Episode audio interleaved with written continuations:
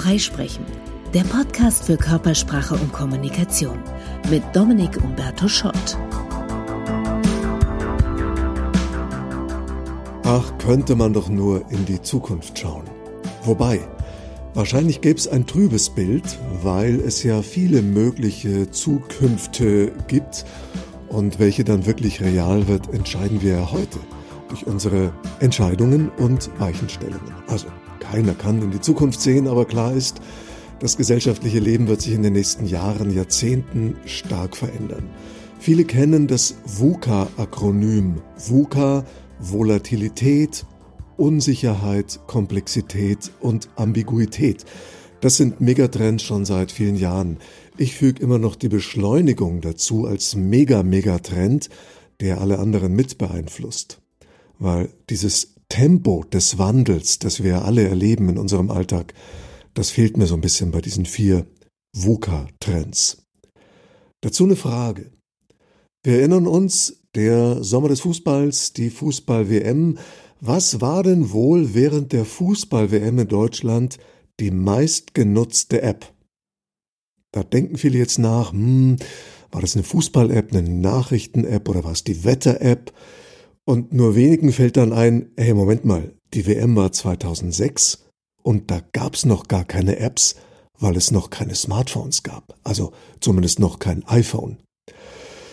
Und das zeigt so ein bisschen, wie schnell der Wandel geht. Wir haben uns binnen wenigen Jahren so sehr an diese neue Technologie gewöhnt, die können wir uns aus unserem Leben gar nicht mehr wegdenken. Aber so lange haben wir den noch gar nicht.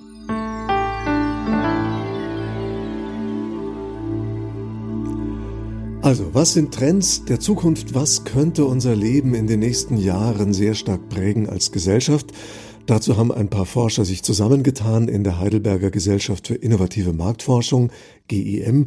Das machen die alle paar Jahre und die haben vor einiger Zeit nochmal, das war vor Corona übrigens, untersucht, so, welche großen Trends werden denn unser Leben prägen? Und das ist natürlich immer wahrscheinlich, wahrscheinlich, Glaskugel und so weiter.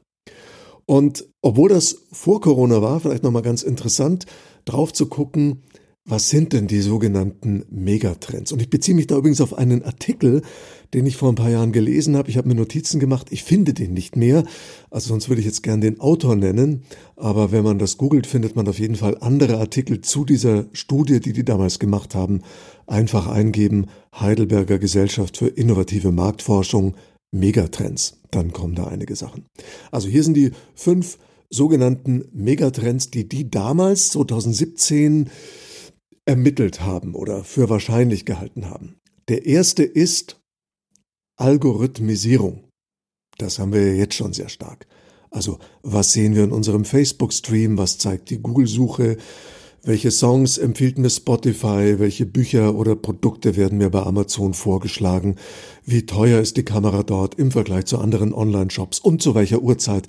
Also all das wird von Algorithmen bestimmt. Das sind smarte Formeln, die rechnen auf Basis von Daten. Und je mehr Daten die haben, desto besser und zuverlässiger wird das, was die anbieten. Das kennen wir von Amazon, Spotify.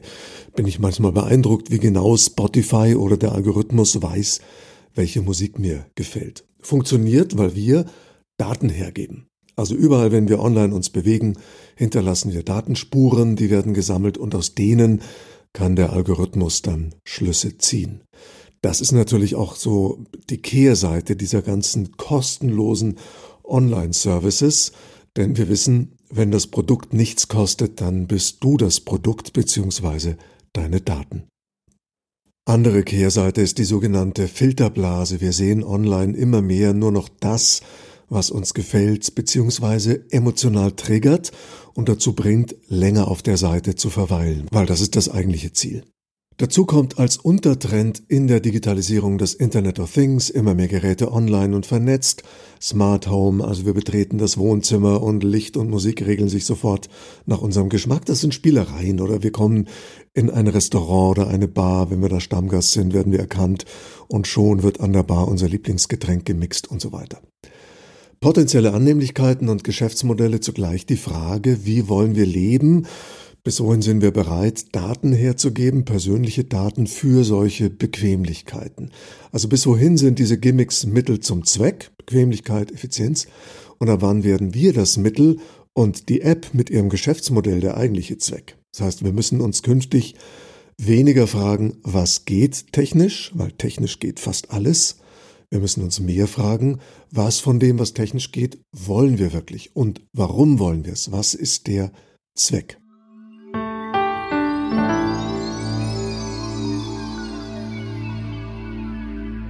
Also der erste Trend, die Algorithmisierung.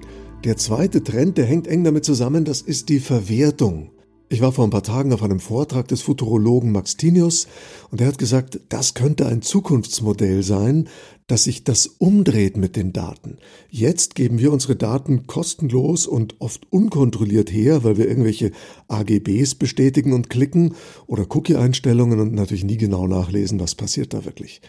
Zukunft könnte so sein, wir haben einen eigenen Server und alle Daten, die entstehen, wenn wir uns online bewegen beim Surfen, die landen auf unserem eigenen Server und dann können wir Serviceanbietern Zugriff gewähren, aber gezielt und selektiv. Also quasi ein Geschäftsmodell. Okay, ich will Messenger-Dienst, dafür kriegt der Zugriff auf ganz bestimmte Daten und ich bestimme auf welche und auf welche nicht.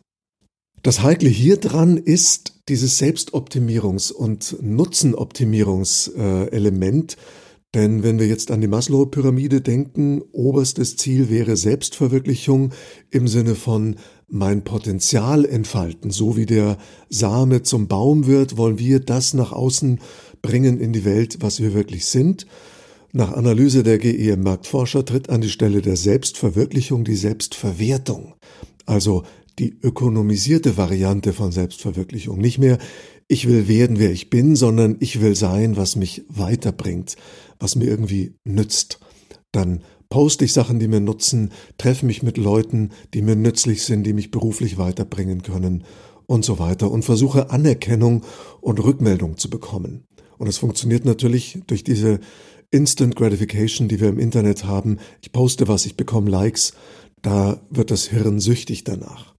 Also leckeres Essen kochen super, aber dafür bei Instagram 2000 Likes bekommen besser. Im Fitnessstudio den Körper stählen sehr gut, aber wir machen es gar nicht mehr für uns selbst, sondern vor allem wird ein Bild gepostet und die Anerkennung der anderen dann für die Muckis, das ist scheinbar der Gewinn. Es gab nie so viele Möglichkeiten für den Einzelnen, Aspekte seines Lebens in soziale Währung umzumünzen, wie es im Forschungsbericht steht, und das ist ja genau das, was Influencer machen. Einerseits gut, das ist eine Selbstermächtigung, also ich gestalte mein Leben und meine Außenwirkung, auch wenn es teils eine Inszenierung ist. Schlecht dabei ist, ist eine Art freiwillige Selbstausbeutung und viel Schönes im Leben verliert seine Magie, wenn es der digitalen Verwertbarkeit unterworfen ist. Den Sonnenuntergang am See genießt eher, wer nicht damit beschäftigt ist, jetzt den besten Filter und die cleversten Hashtags auszusuchen.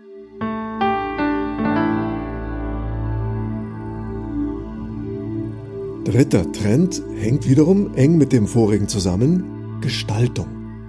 Menschen haben schon immer die Welt umgestaltet. Ein großer Unterschied zwischen uns und dem Tier gibt ein paar wenige Tierarten, die so ein bisschen in ihre Umwelt eingreifen. Biber bauen Dämme, Vögel bauen Nester, aber nur der Mensch gestaltet die Welt riesenhaft um. Bei uns in der Ecke gibt es zum Beispiel so eine Umgehungsstraße. Da habe ich die Bauarbeiten über Jahre verfolgt. Unglaublich, wie da die Landschaft ummodelliert wurde. Viele, viele tausende Tonnen Erde von A nach B bewegt, damit das hinterher völlig anders aussieht. Man erkennt es nicht wieder. Also Menschen greifen viel stärker in die Umwelt ein, gestalten und da haben wir auch heute durch die Technik viel mehr Möglichkeiten als früher. Heute können wir zum Beispiel Pflanzen genetisch verändern, vielleicht sogar Menschen, Stichwort Designer-Baby. Durch die Erdüberhitzung kommt auch Climate Engineering ins Gespräch, also die gezielte Beeinflussung des Klimas. Man versucht irgendwo Chemikalien in die Wolken zu schießen, damit es dann dort regnet und da nicht. Wir gestalten auch uns selber physisch immer mehr durch sogenannte Beauty-Eingriffe in sogenannten Schönheitskliniken. Gut, Geschmackssache, nach meinem Dafürhalten sehen die meisten Menschen danach nicht schöner aus, äh, nur anders. Sport, Yoga, Nahrungsergänzungsmittel, das sind alles Möglichkeiten, die wiederum mit der Selbstoptimierung zu tun haben und da wollen wir uns besser machen, um das dann auch wieder zu verwerten, ne? wieder mehr Likes und Klicks. Oder wir verwerten unsere Kreativität, Bastelsachen online anbieten, Buch schreiben, früher musste man da einen Verlag finden, heute kannst du es als E-Book selber veröffentlichen. YouTube, unglaublich, wenn man mal überlegt, noch vor 30 Jahren konnten nur Fernsehsender mit Sendelizenz und unfassbarem technischen Aufwand Bilder, Bildergeschichten produzieren und einer Öffentlichkeit zur Verfügung stellen. Heute kann jeder mit einem Smartphone und Internetzugang schnell ein Video erstellen und hochladen und veröffentlichen. Also jeder kann seinen eigenen kleinen Fernsehkanal gründen mit ganz wenig Aufwand, meist auch mit wenig Klicks, aber manche haben dann unglaubliche Reichweiten mit bescheidenem Aufwand. Sehr erstaunlich. Herausforderung dabei bei diesen vielen, vielen Gestaltungsmöglichkeiten ist, sich nicht zu verzetteln. Also wenn ich alles tun kann, dann ist eben die große Frage, was davon tue ich wirklich und was tue ich nicht. Wenn mein Tag nur 24 Stunden hat, dann ist die Liste der Dinge, die ich nicht tun kann, obwohl ich theoretisch könnte, viel, viel länger als die Liste der Dinge, die ich wirklich tue. Also Strategie heißt heute umso mehr rausfinden, was ich nicht tun möchte. Ich musste mich auch entscheiden, schreibe ich ein Buch, mache ich Videos, mache ich einen Podcast, habe mich dann entschieden, ich will keins dieser Medien komplett ungenutzt lassen, aber habe mich zum Beispiel entschieden, nur ab und zu mal ein Video zu machen und auch mit keinem großen Aufwand, sondern lieber mehr Zeit zum Beispiel hier in den Podcast zu stecken oder in mein Buch. Und wir müssen uns natürlich auch hier wieder die Sinnfrage ganz stark stellen. Das, was ich tue, warum tue ich es? Was ist der Zweck? Und den müssen wir, da sind wir wieder bei der Beschleunigung, bei der sich ständig verändernden Welt auch immer wieder mal neu bewerten, hinterfragen. Die Entscheidung, die ich vor ein, zwei Jahren getroffen habe, macht denn heute noch Sinn?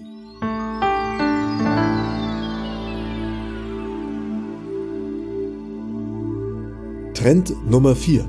Fragmentierung.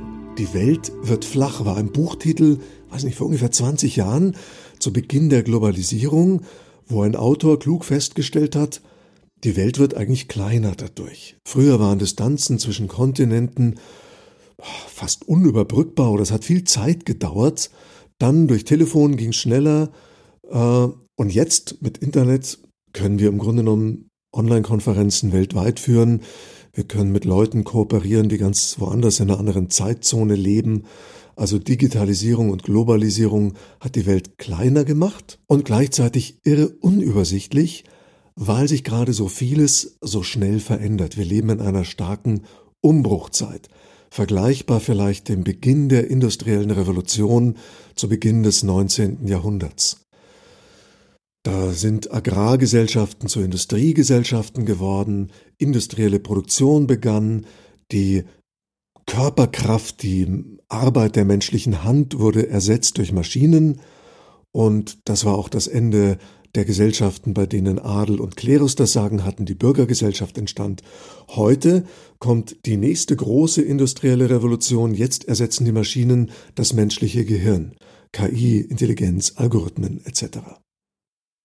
Und wieder heißt das wie auch im 19. Jahrhundert, viele Berufe brechen weg, Lebensmodelle ändern sich, die Gesellschaft verändert sich, Werte verändern sich, vieles, was gestern galt, mit dem unsere Eltern aufgewachsen sind oder wir selbst, gilt heute und morgen nicht mehr. Das ist natürlich eine riesige Verunsicherung für viele Menschen. Manche gehen gut damit um, das sind die mit hoher Ambiguitätstoleranz und andere verunsichert das stark, die wünschen sich dann gerne wieder eine Welt wie früher. Dann kommen diese ganzen Retro-Trends, Make America Great Again, Brexit, ich hätte gern wieder Großbritannien als Empire, wie es mal war und so weiter. Wird natürlich nicht funktionieren, aber das sind die Gegenbewegungen, die wir momentan sehr stark sehen. Wenn alles in Bewegung ist und wir sehnen uns ja nach Stabilität. Wir wollen Gewissheiten haben. Wir wollen irgendwo dazugehören. Und auch das ist schwierig, weil wenn die Gesellschaft so auseinander fragmentiert in so viele Teilgesellschaften, dann wird es auch komplexer und anstrengender für mich, mir zu überlegen, ja, aus welcher dieser Teilgesellschaften bastle ich mir jetzt meine Identität? Früher war das einfach, ich war Teil der Familie, Teil der Belegschaft und vielleicht noch in zwei Vereinen und kulturell gehöre ich halt zu dem Land oder zu der Region. Heute bin ich in 17 Facebook- oder Meetup-Gruppen. Ich interessiere mich für Tanzen, aber auch für äh, Informationstechnologien und habe vielleicht noch ein paar ganz abseitige Hobbys, mit denen ich früher vielleicht allein gewesen wäre. Heute finde ich immer Gleichgesinnte. Das ist super für Außenseiter, die früher vielleicht ja, einsam waren mit ihren Vorlieben und heute immer irgendjemand anderen finden oder ganze Gruppen, mit denen sie sich austauschen können. Gleichzeitig überfordert das, weil wenn ich mir meine Identität aus unzähligen Angeboten zusammenstückle, dann kommt so ein Patchwork-Ich raus. Der Begriff kommt von den GEM-Marktforschern. Finde ich schön, das Patchwork-Ich. Also das Individuum, das Unteilbare, wird zum Dividuum, also dem Teilbaren. Und dann bin ich so ein bisschen wie in der Eisdiele. Früher war die Frage Vanille oder Schoko oder vielleicht doch Erdbeer oder Nuss heute 36 abgefahrene Sorten in der einen Eisdiele, eine Straße weiter in der nächsten Eisdiele 42 andere abgefahrene Sorten. Es ist komplex geworden.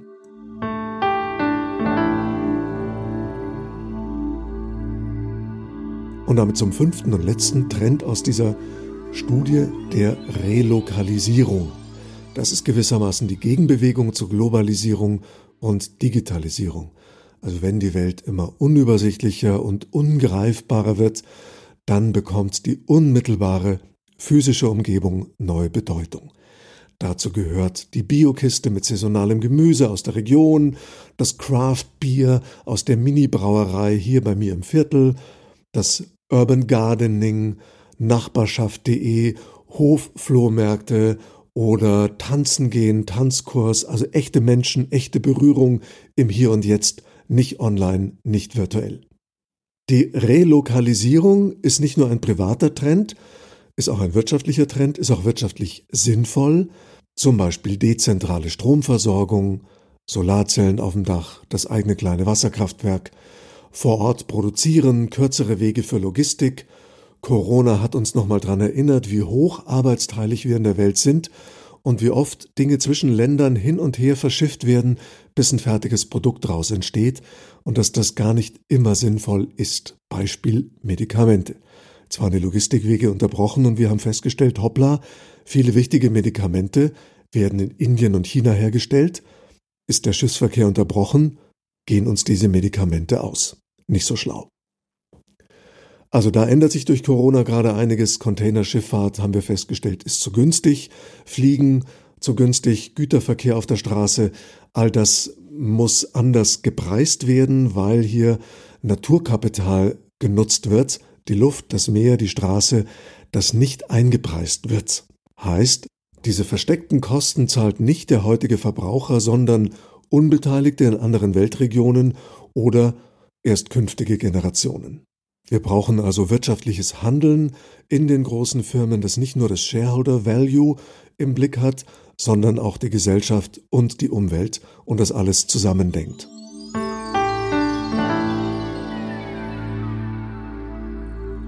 Also nochmal zusammengefasst die fünf Megatrends, die die GIM im Jahr 2017 wohlgemerkt erkannt hat, waren Algorithmisierung, Verwertung, Gestaltung, Fragmentierung, Relokalisierung. Spannende Frage natürlich, das war 2017. Jetzt 2020, Corona, gilt das noch? Ist das über den Haufen geworfen? Da würden mich eure Kommentare interessieren.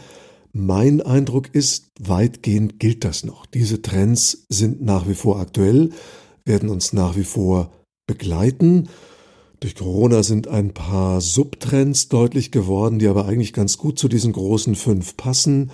Wahrscheinlich werden wir nicht nur jetzt aktuell, sondern auch künftig weniger Flugreisen haben, mehr Homeoffice, das passt also gut zur Relokalisierung. Wir haben die Fragmentierung in der Gesellschaft auch jetzt bei dem Thema Corona, Befürworter und Skeptiker der Maßnahmen. Also das werden wahrscheinlich weiterhin die Trends sein und ich behaupte nach wie vor bleibt der Mega-Mega-Trend, der als Querschnittstrend alle anderen treibt, nämlich die Beschleunigung. Keine dieser Trends ist per se gut oder schlecht. Es kommt darauf an, was wir daraus machen. Und das heißt eben, Bei all diesen Trends, die ja auch viel mit Technologie zu tun haben, müssen wir uns als Gesellschaft und als Einzelne vor allem die Sinnfrage stellen. Also wir dürfen das nicht mehr irgendwelchen IT-Geeks überlassen, irgendwas zu entwickeln, was funktioniert, wo dann eine Marketingabteilung überlegt, welches Geschäftsmodell könnte man denn da dranhängen und dann werden künstliche Bedürfnisse bei uns geweckt und prompt entsteht ein Produkt. Dieses Produkt verändert unsere Welt, unsere Gewohnheiten und ist irgendwann nicht mehr wegzudenken. Das müssen wir umkehren. Wir müssen uns erst fragen, was wollen wir? Und dann die IT-Geeks beauftragen, pass auf, entwickle uns doch bitte eine Lösung für das Problem, das wir gerne gelöst haben. Und nicht erst Lösungen erfinden und dann die Probleme dazu kreieren. Also die Frage ist, wie wollen wir leben? Und das entscheiden wir. Dazu gibt es eine schöne Geschichte, alte Geschichte. Afrikanischer Stamm, uns gibt es so den Stammesältesten, und ein Junge und ein Mädchen, so ein Geschwisterpaar, ärgert sich über den Stammesältesten, weil der ist immer so schlau und weise und hat immer die Antworten. Und die denken sich, ah, wir würden den so gerne mal vorführen. Muss uns doch mal gelingen, dass wir den reinlegen, dass der sich auch mal irrt. Und sie kommen auf einen perfiden Plan. Sie sagen sich, weißt du was? Wir fangen lebendig einen kleinen Vogel. Und den halten wir dann so zwischen unseren Händen versteckt. Und dann treten wir vor den Weisen und sagen, du, sag mal, der Vogel, ist der lebendig oder tot? Und dann kann er sagen, was er will, wir werden ihn verarschen. Wenn er nämlich sagt, der Vogel lebt, dann werden wir ganz schnell die Hände zudrücken und dann die Hände öffnen und einen toten Vogel präsentieren. Und wenn er umgekehrt sagt, der Vogel ist tot, dann öffnen wir die Hände, der fliegt davon. Also er hat in jedem Fall Unrecht. Das wird ein Spaß. Gesagt, getan, sie fangen den kleinen Vogel, treten vor den weisen Mann, die Hände so übereinander gelegt, versteckt, man sieht nicht, was drin ist, aber sie sagen, weiser Mann, hier unter unserer Hand ist ein Vogel versteckt. Du weißt doch alles. Sag du uns, lebt dieser Vogel oder ist er tot? Der alte Mann schmunzelt nur und sagt zu den beiden, das liegt ganz in eurer Hand. Freisprechen, der Podcast für Körpersprache und Kommunikation mit Dominik Umberto Schott.